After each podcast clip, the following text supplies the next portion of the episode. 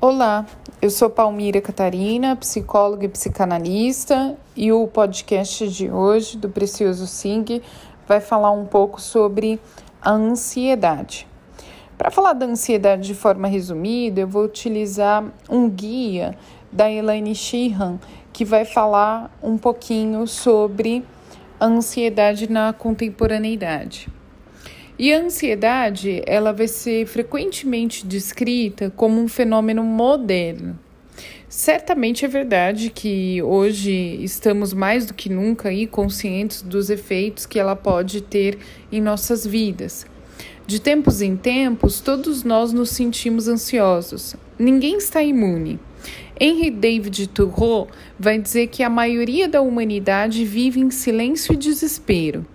O nível de ansiedade de um indivíduo em determinado momento vai se refletir em seu comportamento. Dependendo do grau de ansiedade, esse efeito pode ser positivo ou negativo. Como assim positivo ou reativo? Existe uma coisa chamada na psicologia que nós chamamos de lutar ou fugir. E é a reação normal e universal do corpo, que é preparar-se para a ação, enfrentar ou escapar de um perigo. Esse perigo, ele sendo é, eminente, real, ele é um comportamento essencialmente protetor, que vai estimular o sistema nervoso simpático, que é a parte do sistema nervoso autônomo, provocando reações físicas, como a mudança do padrão da respiração, um aumento no ritmo cardíaco e na tensão muscular. Isso pode ocorrer em antecipação a qualquer ameaça percebida, seja ela física, como eu disse, psicológica ou imaginária.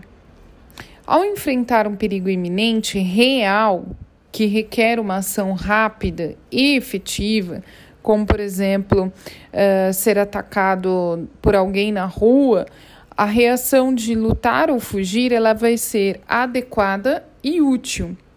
Há ocasiões, no entanto, que ela pode se desencadear de maneira inadequada no corpo.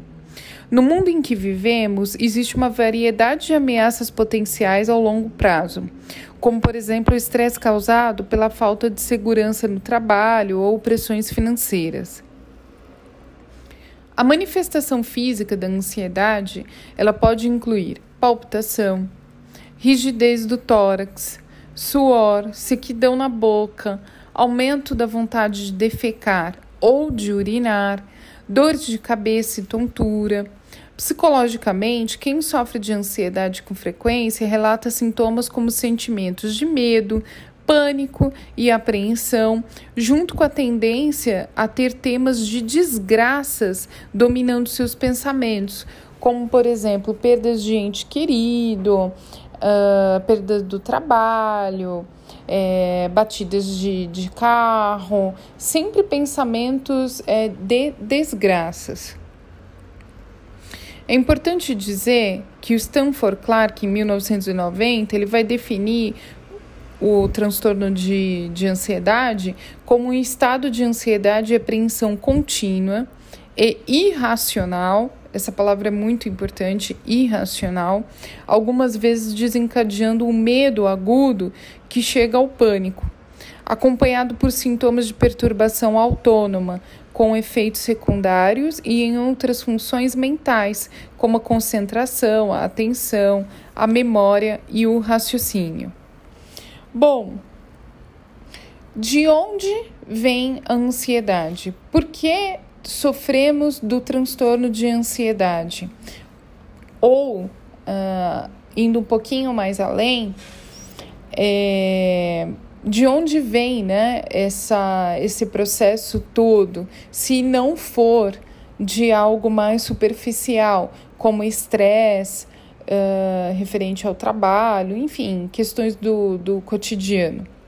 Bom, a teoria psicanalítica, que tem origem na obra de Freud, vai sugerir que a ansiedade ela se desenvolve quando existe um conflito interno entre o instinto e o treinamento social e a consciência. O indivíduo ele pode ou não ter consciência desse conflito. É muito importante esse ponto, porque às vezes eu recebo no consultório pacientes que acham que estão sofrendo de transtorno de ansiedade exatamente por questões rotineiras. E a grande maioria dos casos não são. Sempre tem conflitos internos. As fobias, elas podem é, ser a representação simbólica da perturbação interior resultante. Uma pequena capacidade de enfrentamento pode levar o indivíduo à posição da negação ou de desconhecimento do conflito. Aqui nós temos outro ponto muito importante também, porque existe um mecanismo de defesa que eu penso ter um, uma porcentagem aí cultural, que é a questão dos medos relacionados às psicopatologias, aonde o indivíduo ele vai negar, né, ele não vai reconhecer, ele vai ter um desconhecimento do seu conflito interno e vai acabar justificando aí esses sintomas de ansiedade relacionando a questões do cotidiano. Como eu disse, dentro do consultório, a minha experiência é de 99% dos casos aí ter mais relação o transtorno de ansiedade, conflitos internos é, não resolvidos, né? Por isso chamamos de conflitos, uh, do que qualquer outra coisa. A ansiedade associada ao conflito, quando ela passa, então, ela vai se ligar a um objeto, alguma atividade ou uma situação externa que pode ser evitada com maior facilidade. Ou seja, através da análise é possível associar um conflito que era antes interno e que causa aí todo esse reboliço a um conflito externo, aonde o sujeito aí o paciente vai conseguir controlar de uma com uma forma é, mais tranquila, de uma forma mais tranquila, com maior facilidade. Ok? Um beijo a todos, até o próximo podcast.